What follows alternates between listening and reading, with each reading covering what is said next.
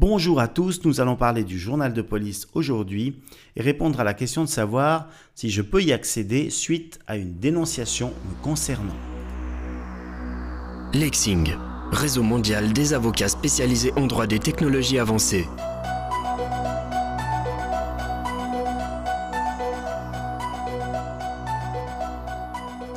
Comme vous le savez désormais, nous abordons toujours une thématique par un cas, et le cas qui vous est présenté est le suivant.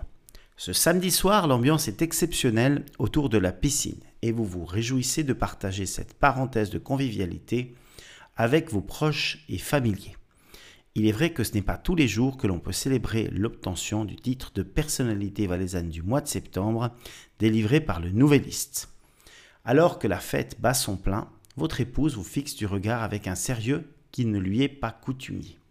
Vous percevez immédiatement l'urgence de la situation et vous vous approchez d'elle à grands pas.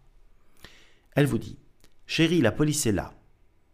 Les agents disent que nos invités font trop de bruit et que des voisins ont sollicité leur intervention en vue d'opérer un constat des nuisances sonores générées. Désireux de ne pas gâcher la fête et d'éviter que vos invités ne soient incommodés par cette intervention, vous tentez de parlementer avec les agents en vain. L'un des agents vous indique qu'il va établir un procès verbal et que vous serez amendé. Il exige que vous diminuiez la musique immédiatement et le ton de la conversation ne vous plaît guère. La tension palpable se matérialise par un échange de propos virils. Vos invités se mêlent alors à la discussion qui devient houleuse. C'est en définitive votre épouse qui calme tout le monde en invitant les personnes présentes à rentrer dans la maison.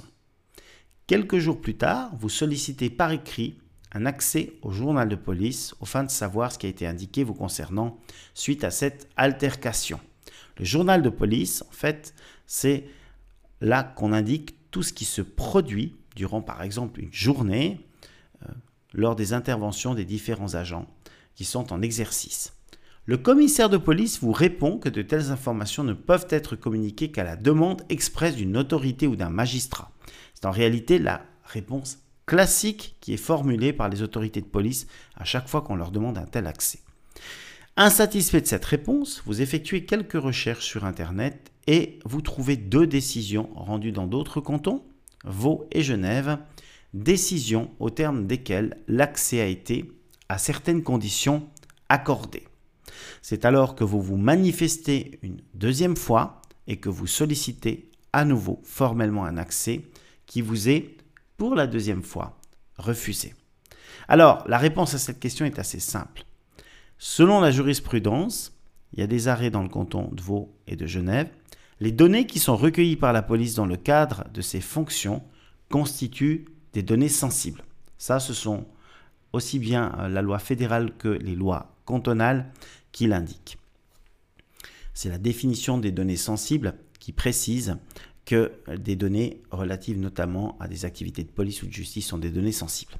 Et ces données-là font donc l'objet de garanties particulières, dont celle de vous permettre de vérifier, entre autres, que ces données qui ont été collectées vous concernant sont exactes. Il vous est donc possible de consulter le journal de police à l'exception des données relatives à l'identité du dénonciateur. Si vous constatez que des données inexactes figurent dans le journal de police et que les agents ne peuvent apporter la preuve formelle de leur véracité, la mention du caractère litigieux des données doit y être adjointe.